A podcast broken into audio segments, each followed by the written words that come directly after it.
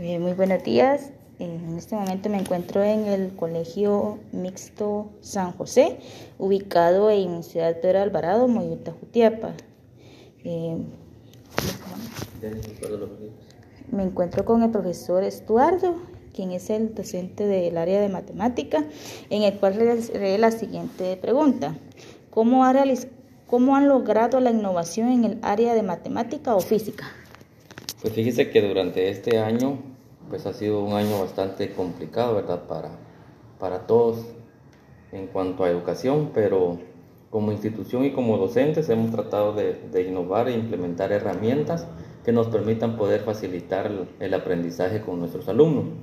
Dentro de las innovaciones que se han desarrollado es poder utilizar eh, herramientas como, como aplicaciones que nos permitan poder manejar implementando una, una plataforma educativa por medio de la cual los alumnos pueden interactuar con el docente en tiempo, tiempo real y asimismo pues como, como la realización de las clases y sesiones en, en vivo con los, con los alumnos correspondientes a las, a las clases ya antes mencionadas. Otra de las siguientes preguntas sería la innovación que ha realizado el colegio para este año se ha innovado, se ha innovado bastante, como lo mencionaba al principio.